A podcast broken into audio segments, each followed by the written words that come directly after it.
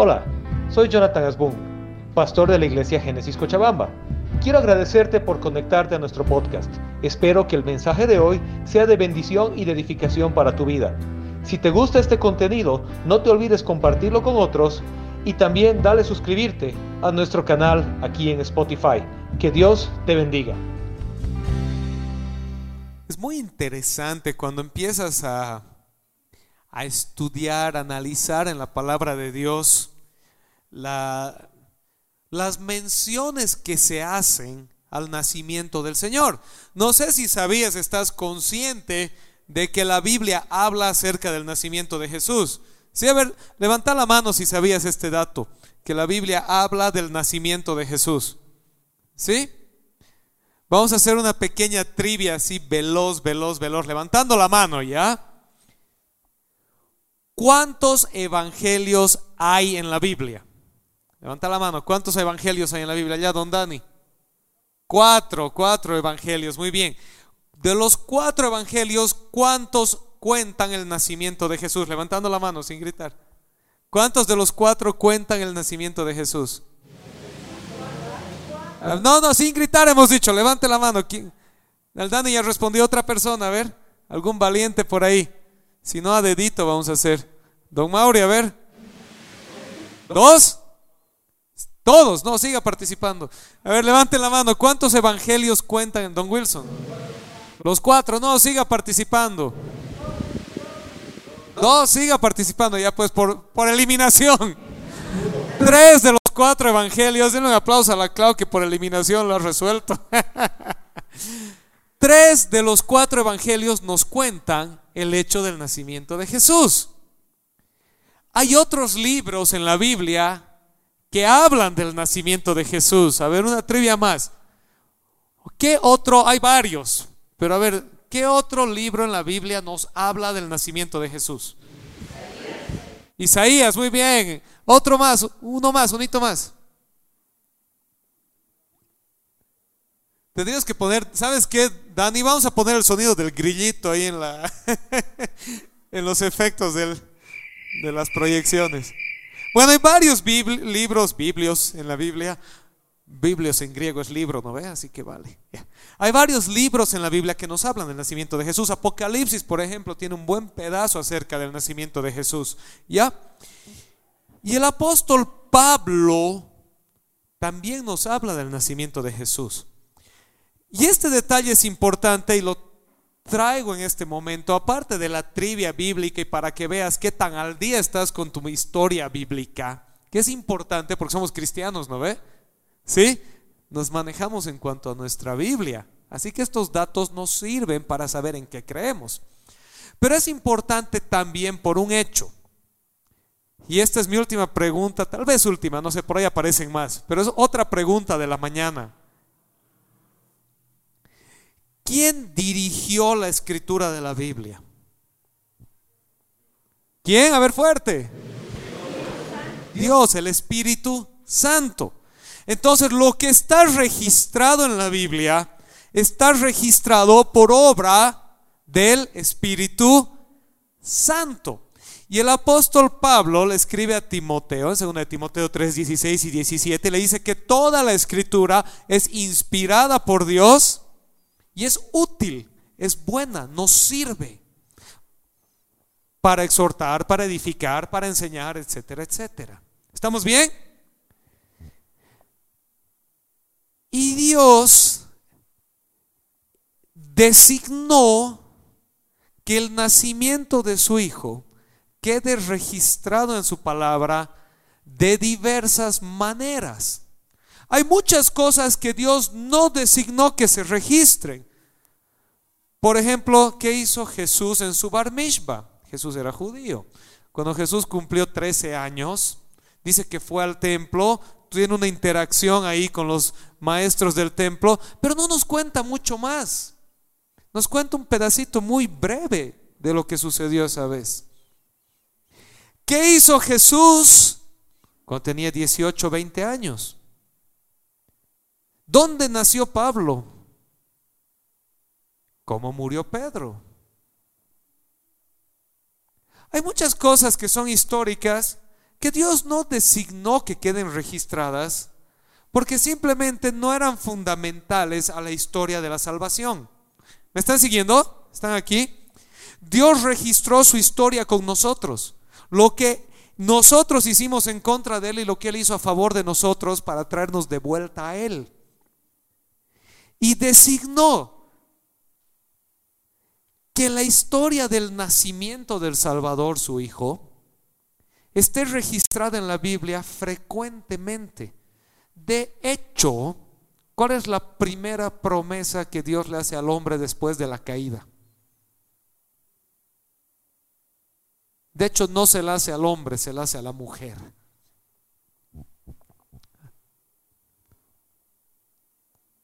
¿Cuál es la primera promesa que el Dios le hace al ser humano después de la caída? No la maldición. ¿Cuál es la primera promesa que Dios le hace al ser humano? Y seamos claros, a la mujer después de la caída. La primera promesa bíblica que aparece post caída. Dale, Cris, estás ahí queriendo. De la mujer nacería alguien que derrotaría al mal que derrotaría a la serpiente y rescataría a la humanidad. De la mujer, ¿qué pasaría? Nacería. Quiero que me entiendas que la promesa eterna de Dios era un nacimiento. Y a lo largo de los profetas y del Antiguo Testamento vas a encontrar un sinfín de referencias al nacimiento. Y tres de los cuatro evangelios comienzan con el nacimiento. Y Apocalipsis habla mucho acerca del nací. A ver, terminen conmigo. Miento.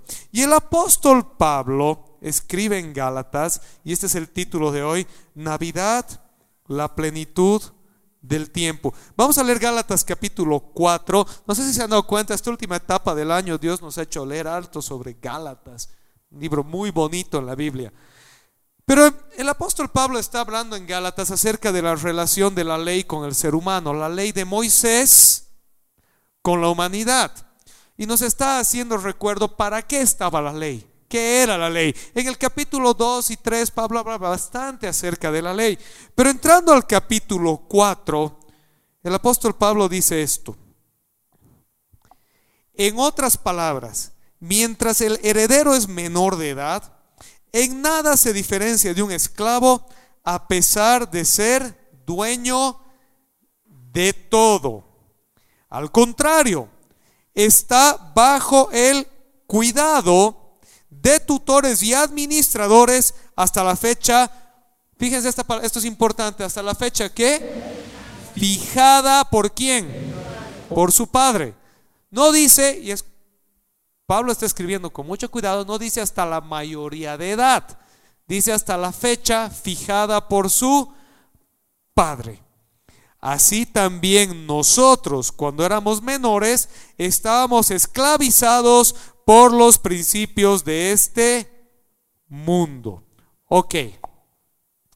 Pablo está hablando aquí, está terminando, está aterrizando en lo que ha venido hablando entre, acerca de la ley y nosotros. ¿Estás acá? Hola. ¿Sí? Y está usando una figura muy común en sus épocas que ahorita tendríamos que un poquito traducirla, traerla a nuestro entendimiento actual porque es diferente que lo que pasaba en esas épocas.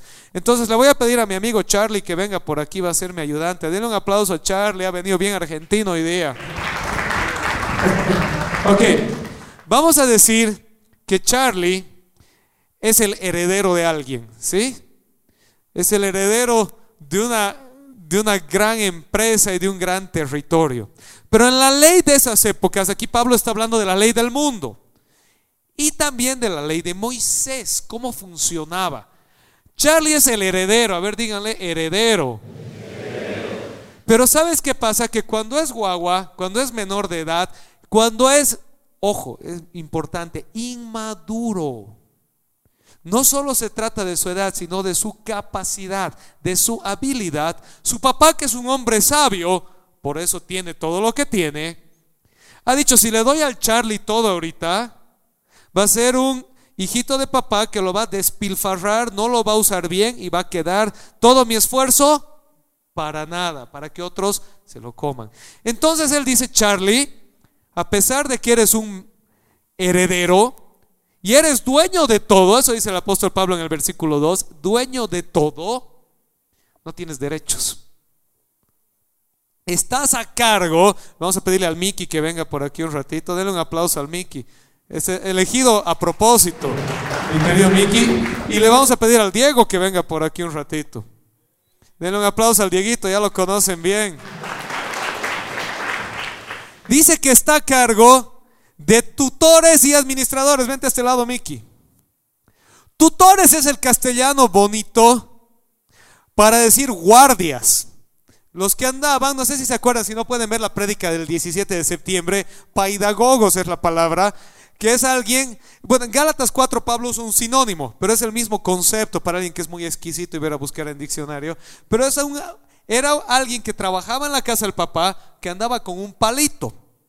Y cuando él se quería descarriar, le daba con el palito y lo volvía al camino. Y como el Mickey es un tipo muy serio, entonces el Mickey es el guardián, el tutor. Entonces, acuérdense que el Charlie es el heredero, pero no tiene derechos no tiene privilegios, es una guagua inmadura. Necesita alguien que lo guíe. Y el Mickey está aquí para guiarlo en el camino, para dirigirlo. Y además dice administradores.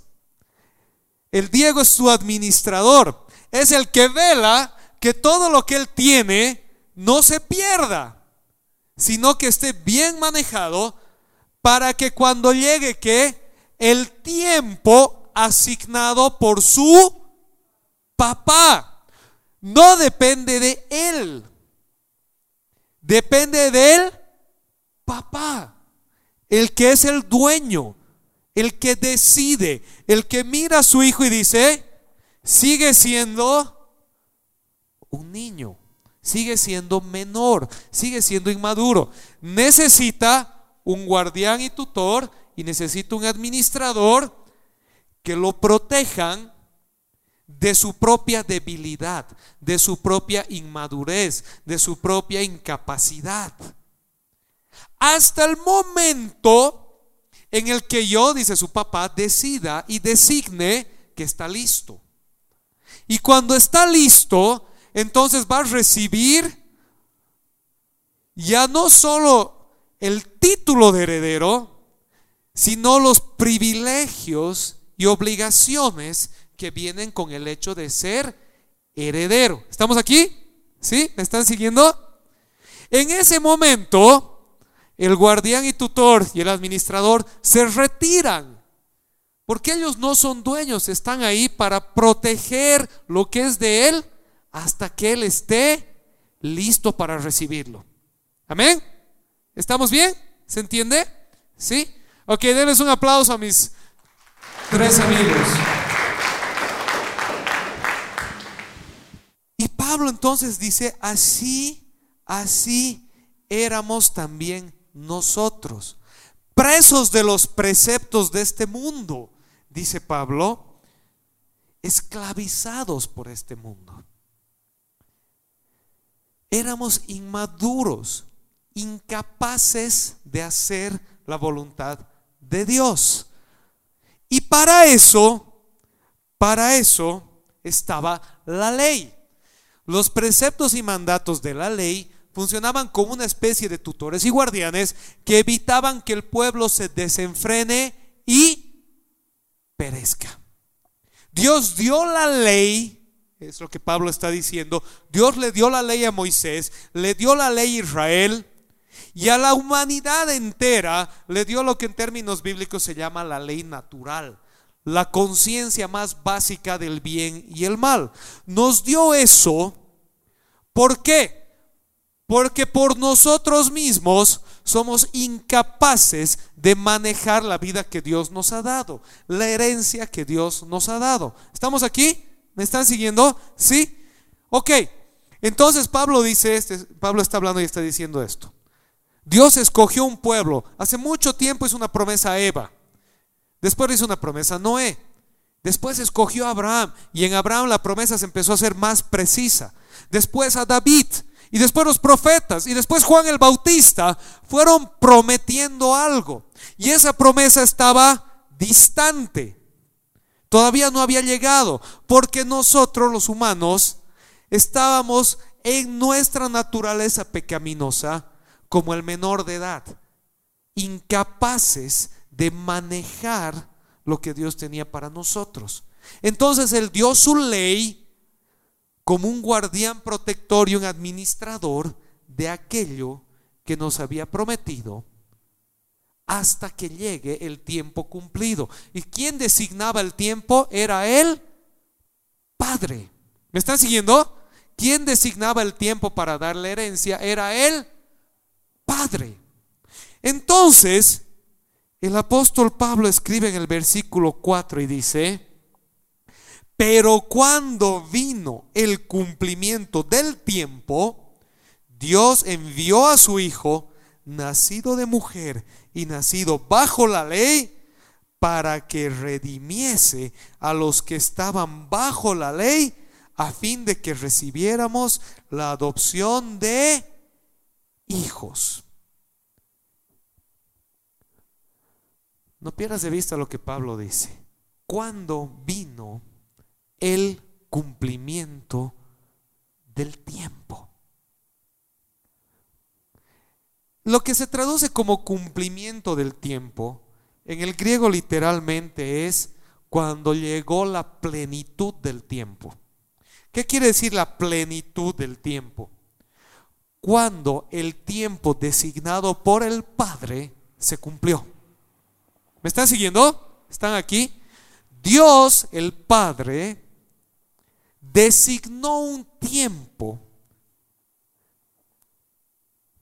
para que su pueblo llegara al momento en el que Él envíe a su Hijo a salvarnos.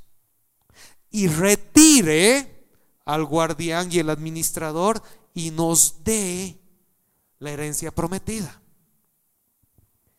Cuando llegó el cumplimiento del tiempo designado por Dios, ¿qué hizo Dios?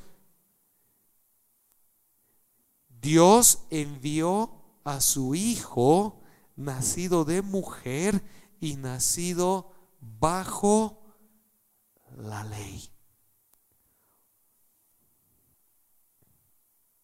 En otras palabras, las promesas que Dios había hecho a la humanidad desde Eva, a través de Noé, Abraham, Moisés, David, los profetas de Israel y Juan el Bautista, estaban siendo cumplidas en el tiempo, cuando el tiempo se cumplió, en la plenitud del tiempo.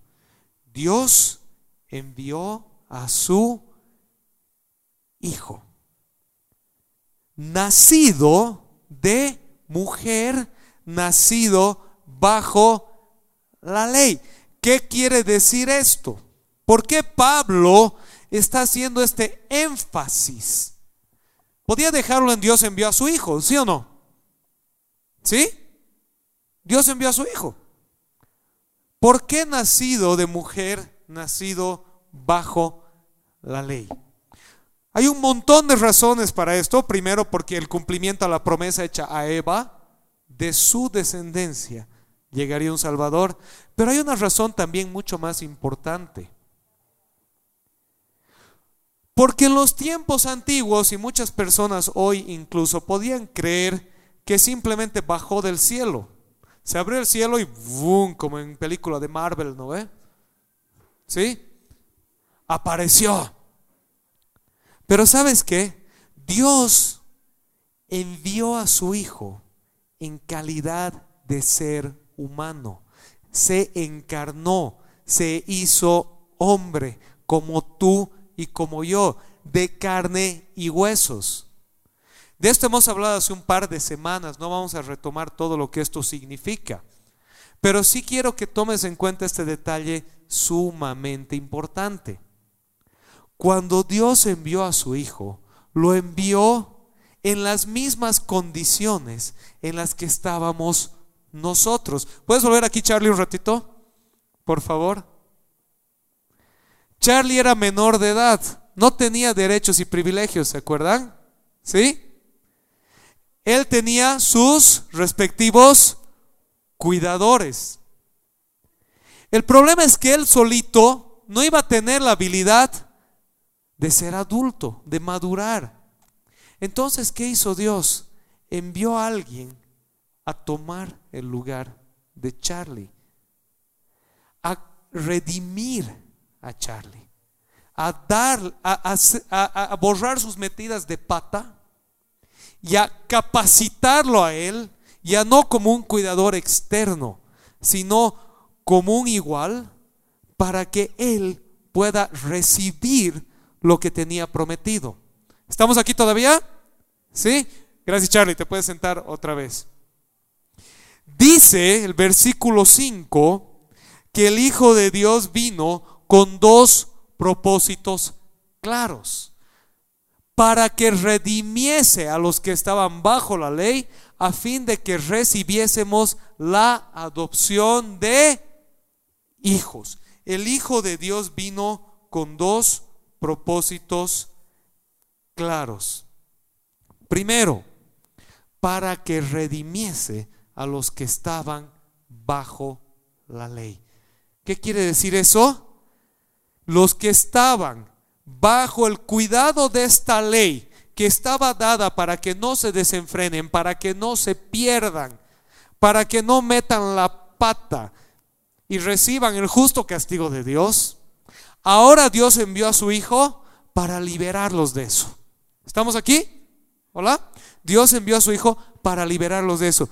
Y para, dice, que reciban la adopción como hijos de Dios. Cuando Pablo usa ahí la palabra adopción, está usando un término legal en los tiempos antiguos. En los tiempos en los que esto se escribió, un hijo adoptado tenía por ley todos los derechos de un hijo natural, de un hijo biológico. No era un hijo o hija de segunda clase. Cuando alguien adoptaba, recibía a un niño o una niña en su familia con todos los mismos derechos y beneficios de un hijo natural. De hecho, en la ley romana de esas épocas, un padre podía renegar de su hijo natural, pero no de su hijo adoptado, porque lo había escogido, lo había recibido, no podía desadoptarlo. ¿Me están siguiendo? Tan grande es este tema que César Octavio, Augusto César, el gran César, era adoptivo de Julio César, era su sobrino, pero era adoptivo, lo había adoptado como suyo. Julio César tenía un montón de hijos biológicos. Pero aquel que heredó de César la línea por la cual los Césares continuaban fue Octavio, su hijo favorito, que era adoptivo. ¿Me están siguiendo? ¿Hola? Ok, entonces, ¿cuál es el punto? Dios está diciendo esto. Cuando llegó el cumplimiento del tiempo, cuando el tiempo designado por el Padre se cumplió, entonces, lo que tenía Dios prometido para la humanidad, que era menor de edad, que era incapaz, que no podía, que no sabía, que iba a despilfarrar, que era inmadura, cuando el tiempo se cumplió, Dios quitó esa barrera y envió a alguien a habilitarnos a nosotros para recibir la promesa. ¿Estás aquí? ¿Hola? ¿Sabes cuál es la diferencia más, más, más bonita y más importante? Que bajo la ley el heredero tenía que crecer hasta el momento de ser capaz de recibir la promesa. Pero bajo la administración de Dios, el heredero no creció. Dios envió a alguien a capacitar al heredero para recibir la promesa. No sé si entiendes la diferencia, es bien sutil, pero es muy importante. Bajo la ley, mi amigo Charlie tenía que esforzarse para llegar a agradar a su papá hasta el punto que su papá diga estar listo. Y la ley es tan compleja porque la ley es la perfección de Dios reflejada que nunca lo iba a lograr. Nunca lo iba a lograr. Bajo la gracia de Dios, Charlie no tenía que llegar a ese nivel. Dios mismo envió a alguien a llegar a ese nivel a favor de él. ¿Estás aquí? ¿Hola? ¿Sí? Les decía al principio de esta mañana, qué lindo que es por gracia y no por obras, ¿no? Porque si fuera por obras, todos seguiríamos bajo tutor y administrador, cumpliendo los requisitos de la ley, quedándonos cortos, esperando una promesa que nunca vamos a alcanzar. Pero por la gracia de Dios nos ha sido dada, no por nuestra capacidad, sino por la capacidad de alguien que lo hizo en favor nuestro. Amén. Le damos un aplauso a Dios por eso. ¿Están despiertos?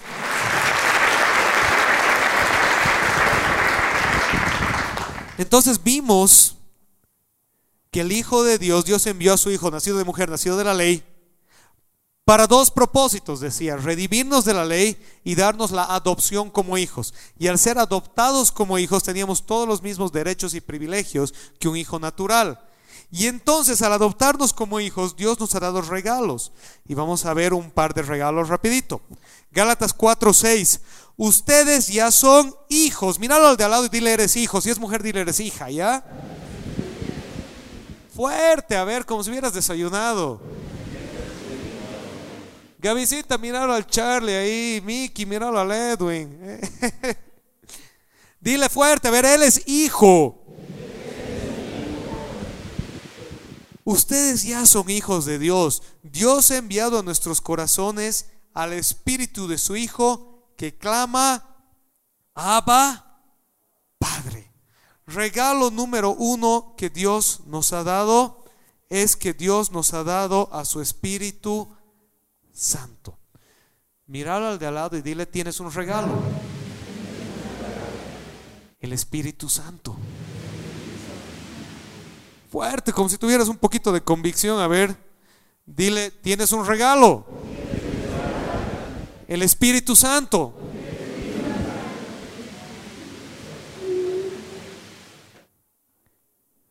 Dios te ha dado su sello de adopción. Dios te ha dado su marca. Dios te ha dado su anillo de familia. Dios te ha dado, si quieres, su apellido. Te ha hecho hijo. Y al hacerte hijo, te ha dado su Espíritu Santo por el cual puedes decirle papá. Eso habla de familiaridad. Quiere decir que tienes la capacidad de tener familiaridad con Dios. ¿Qué quiere decir familiaridad? Tienes confianza con Dios. Tienes cercanía con Dios. Es un ejemplo que yo uso regularmente, pero es el mejor que tengo. Cuando yo estoy trabajando entre semana en la oficina, por lo general cuando estoy trabajando en la prédica o en algún estudio, mi puerta está cerrada, porque me estoy concentrando en lo que estoy haciendo. Y si alguien quiere venir, tiene que tocar la puerta y normalmente les digo un ratito, déjame acabar. Pero de vez en cuando escucho subir las gradas un par de vocecitas revoltosas que están subiendo y están hablando spanglish o inglés ñol y jugando el uno con el otro y llegan y abren la puerta y se entran y se van directo a mi pizarra que tengo y sacan los marcadores y empiezan a dibujar lo que se les ocurre. Porque son hijos. son mis hijos. Y no importa lo que esté haciendo en el planeta, voy a parar el momento porque van a ser chiquitos un pedazo muy chico de tiempo. Y prefiero que tengan familiaridad. Sí tienen respeto y mucha educación, mm, pero tienen familiaridad. ¿Sabes que Dios te ha dado el derecho de ser su hijo, el hijo del rey? Cuando vas delante de Dios puedes entrar y decirle, papá. De hecho, Hebreos dice eso, que podemos entrar con confianza ante su trono para recibir la ayuda que necesitamos. Amén. Dios te ha adoptado como su hijo, te ha dado familiaridad con Él y te ha sellado con su Espíritu Santo. Primer regalo no es poca cosa, no lo tomes como poca cosa.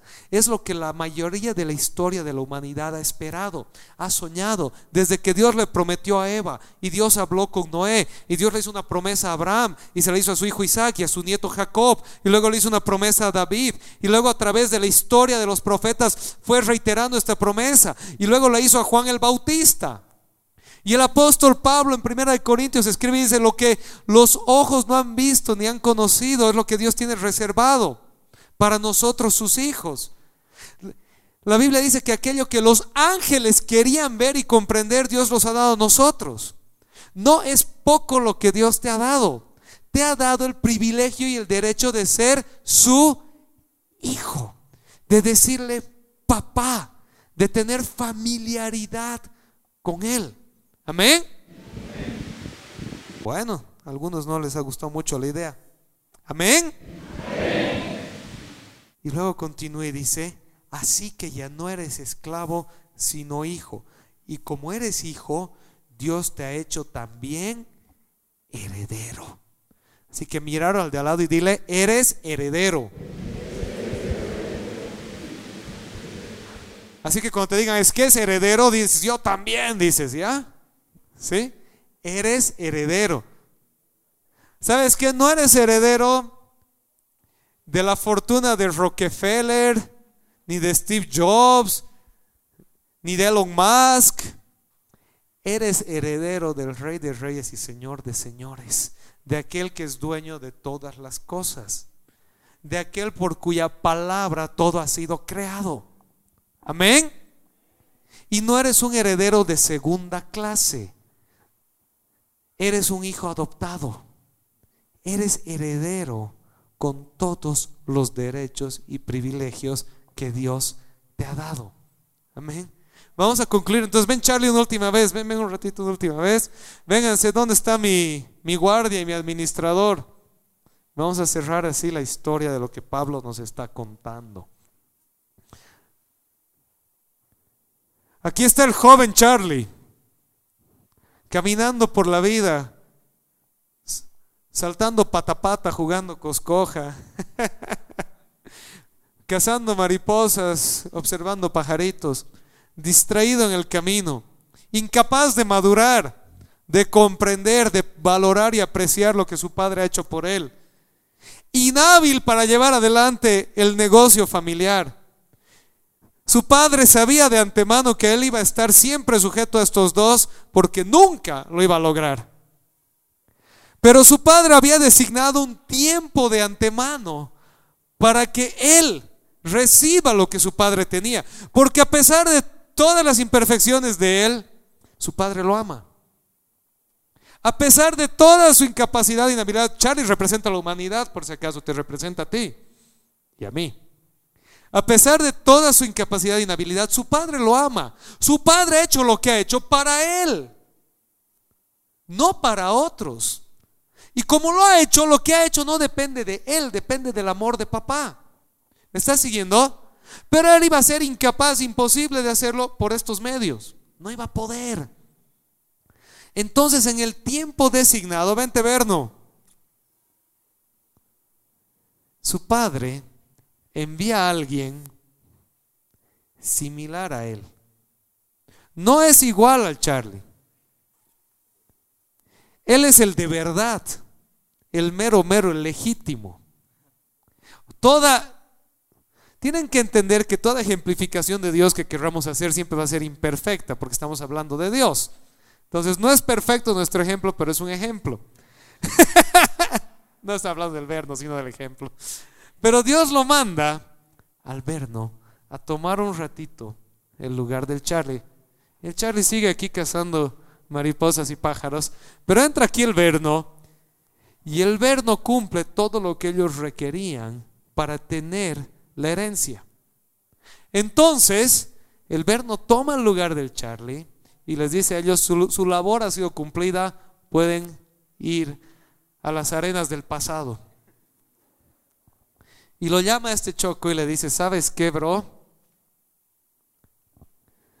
No vas a poder, pero yo lo he hecho por ti. El Padre te ama tanto, el Padre te ama tanto, que ha encontrado el camino para darte lo que te mereces, a pesar de que no te lo merezcas. Para darte lo que tiene para ti, a pesar de ti. Pero para que no te quedes así y luego te quedes y lo eches todo a perder, no solo te ha adoptado como hijo y te ha dado todas las los derechos, la herencia, sino que también te ha dado, y aquí viene la parte divina, te ha dado una infusión sobrenatural de su espíritu mismo. Ha puesto en ti su espíritu. Lo que tú no podías hacer porque eras incapaz, Dios te ha dado una provisión sobrenatural que se llama el Espíritu Santo. Y ese Espíritu Santo te ha despertado a una nueva capacidad. Ya no es el viejo Charlie. Ya no está cazando mariposas y buscando pájaros. Ahora está capacitado por Dios, por el Espíritu Santo, para ser imitador de Él, para hacer lo que Él hizo, para caminar como Él y ser un digno hijo del Padre. Amén. No es perfecto el ejemplo, pero es para que entendamos la idea, ¿sí? Les doy un, un aplauso a mis dos amigos.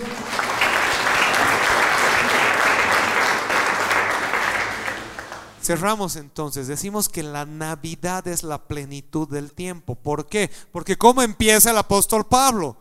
Cuando llegó el cumplimiento del tiempo, griego la plenitud del tiempo. Cuando el tiempo se cumplió, llegó a su límite. Cuando el momento designado por Dios sucedió, Dios envió a su Hijo. Nacido de mujer, nacido bajo la ley, para redimirnos de la ley y darnos la adopción de hijos. Y porque eres hijo, ya no eres esclavo, sino que eres heredero de Dios. Amén. Hola, ¿están aquí? Amén. Ya no eres esclavo de la ley, eres heredero de Dios. Dios ha declarado que has llegado a la, a la, madurez, a la mayoría de edad, que eres capaz de recibir la herencia. Y eres capaz de recibir la herencia no porque te la hayas ganado, sino porque alguien se la ganó por ti y te dio su habilidad sobrenatural para ahora poderlo hacer. La pregunta es, para ti y para mí hoy día, ¿Vas a vivir a la altura de lo que eres? Tienes las puertas abiertas del reino de los cielos. La casa del Padre está abierta para ti. Tienes familiaridad con Dios. Le puedes decir papá y entrar a su oficina el rato que quieras. Eres heredero de todas las promesas de Dios. ¿Cómo vas a vivir?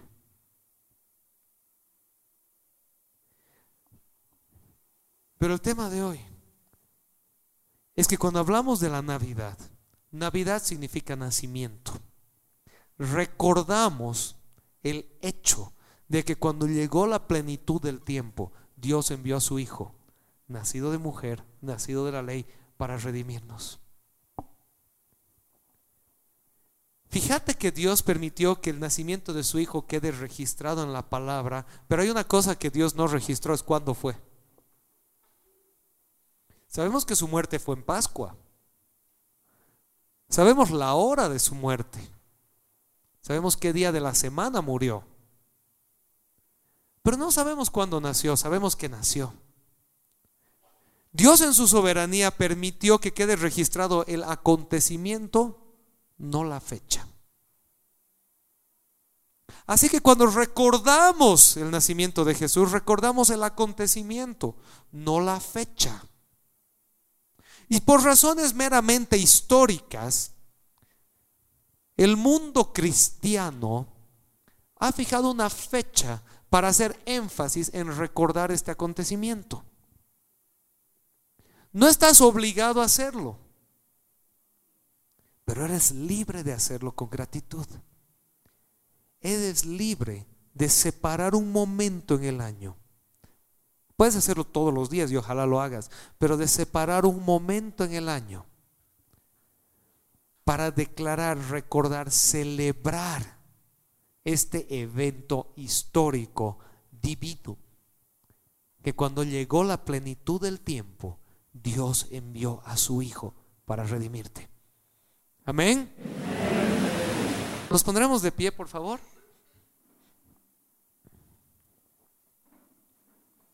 Quiero darte una última idea y después vamos a leer la conclusión. Quiero darte una última idea que la tomes en cuenta, bien importante y que no se te pase por alto. Escúchame lo que te voy a decir.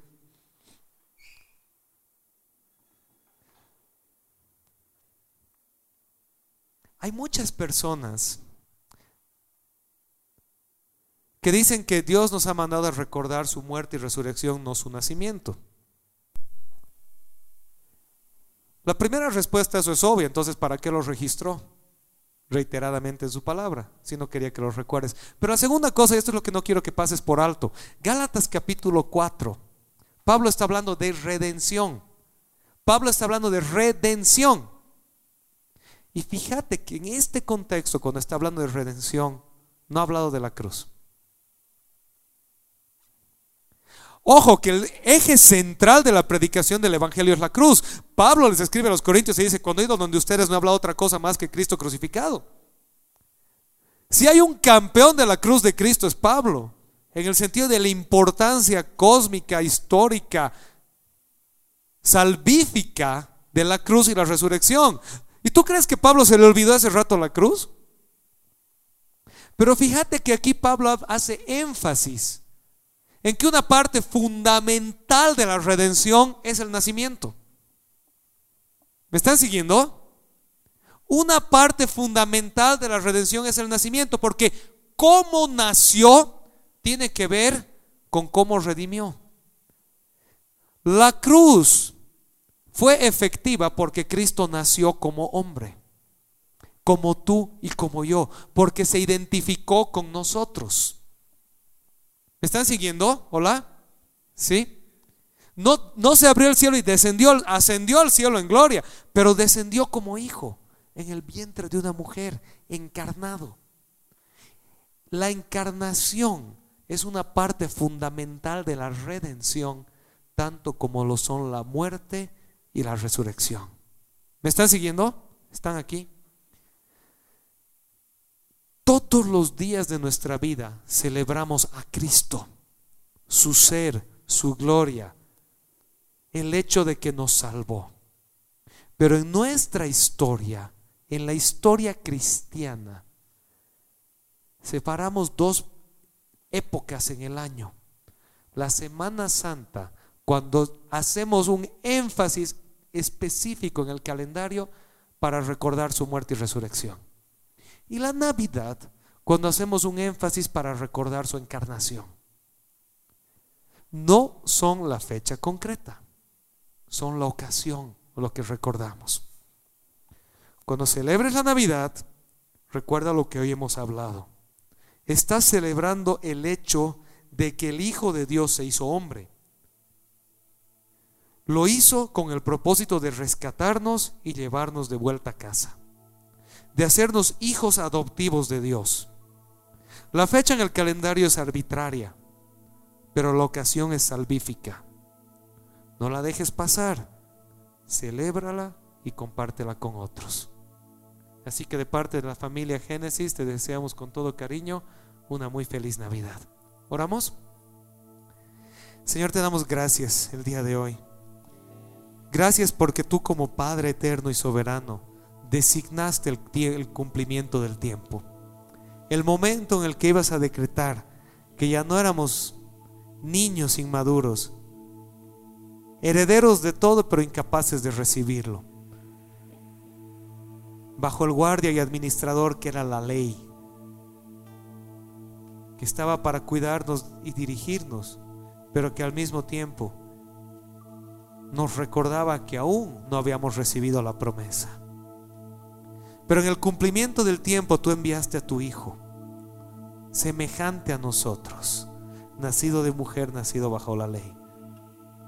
para que nos redimiera de la esclavitud de la ley y nos diera la adopción de hijos. Hoy somos tus hijos, Señor, y celebramos la libertad que tú nos has dado como hijos. En ese mismo libro de Gálatas tú inspiraste al apóstol Pablo a decir, manténganse firmes en la libertad con la que Cristo los hizo firmes y no vuelvan a la esclavitud de la ley. Señor, tú nos has dado absoluta libertad en ti para gozar de tu presencia, para gozar de tu herencia, para gozar de la vida que tú nos has regalado, Señor. No sabemos en qué día, hora, ni siquiera sabemos, Señor, en qué año específicamente nació Jesús. Tenemos una idea, un margen de tiempo. Tú así lo designaste, pero sabemos el hecho de que nació. Y conmemoramos y celebramos y agradecemos ese hecho de que la encarnación obró el inicio de nuestra redención, que apunta tu cruz, tu muerte en nuestro lugar y tu resurrección gloriosa, promesa de vida eterna. Te damos gracias, Padre, y oramos en el nombre de tu Hijo Jesús. Amén. Amén. Le damos un aplauso al Señor.